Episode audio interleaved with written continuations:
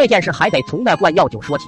在东北，大家都喜欢用枸杞、人参等中药材来泡酒，既可以养生，又能解大人们的酒瘾。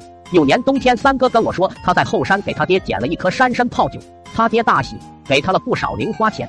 作为村里面的大孝子，我决定也去山里碰碰运气，也给老爹来个大大的惊喜。但是我在山林里晃了一天，天都快黑了，也没看见一颗山参。正在我打算回家之时，突然在一棵老槐树下看见了一条蛇在那儿盘踞着。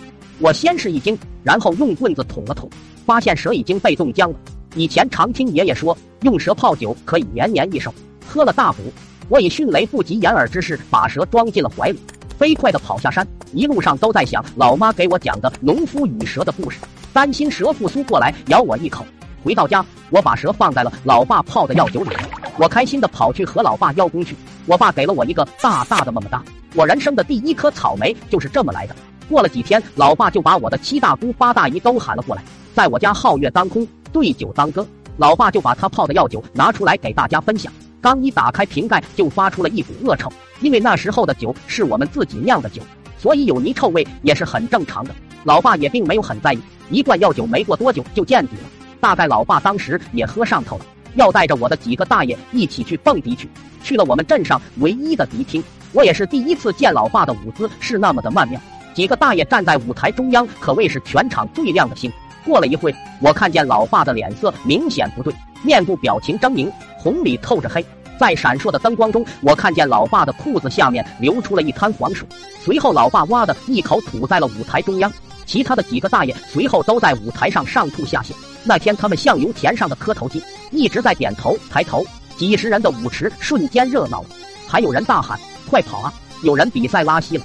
最后，他们都被送进了医院。医生奇怪地问：“他们这是吃什么东西了吗？”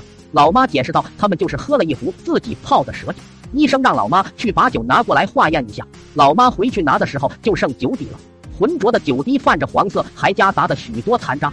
等医生化验完后，和老妈说：“这拿翔泡酒也算是什么偏方吗？”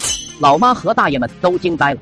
老妈说：“前几天孩子在山上抓了一条蛇。”那就对了，那应该是一条完整的翔被冰雪冻住了。你看这个人可能还有点消化不良。你看这酒里面还有残余的花生和玉米粒呢。说着，医生摇晃着手里的酒坛，那残余的碎渣都漂浮在表面。当我老爸和几位大爷看到这一画面的时候，我再一次看到了油田上的磕头机，吐的此起彼伏，很有节奏感。在老爸出院的当天晚上，几个大爷把家里的门都用电焊给焊死，那顿家族混打让我今生难忘。不久后，我城里的三舅来村里探亲，还带了自己秘制的卤味花生。当晚，我爹又吐了一个晚上。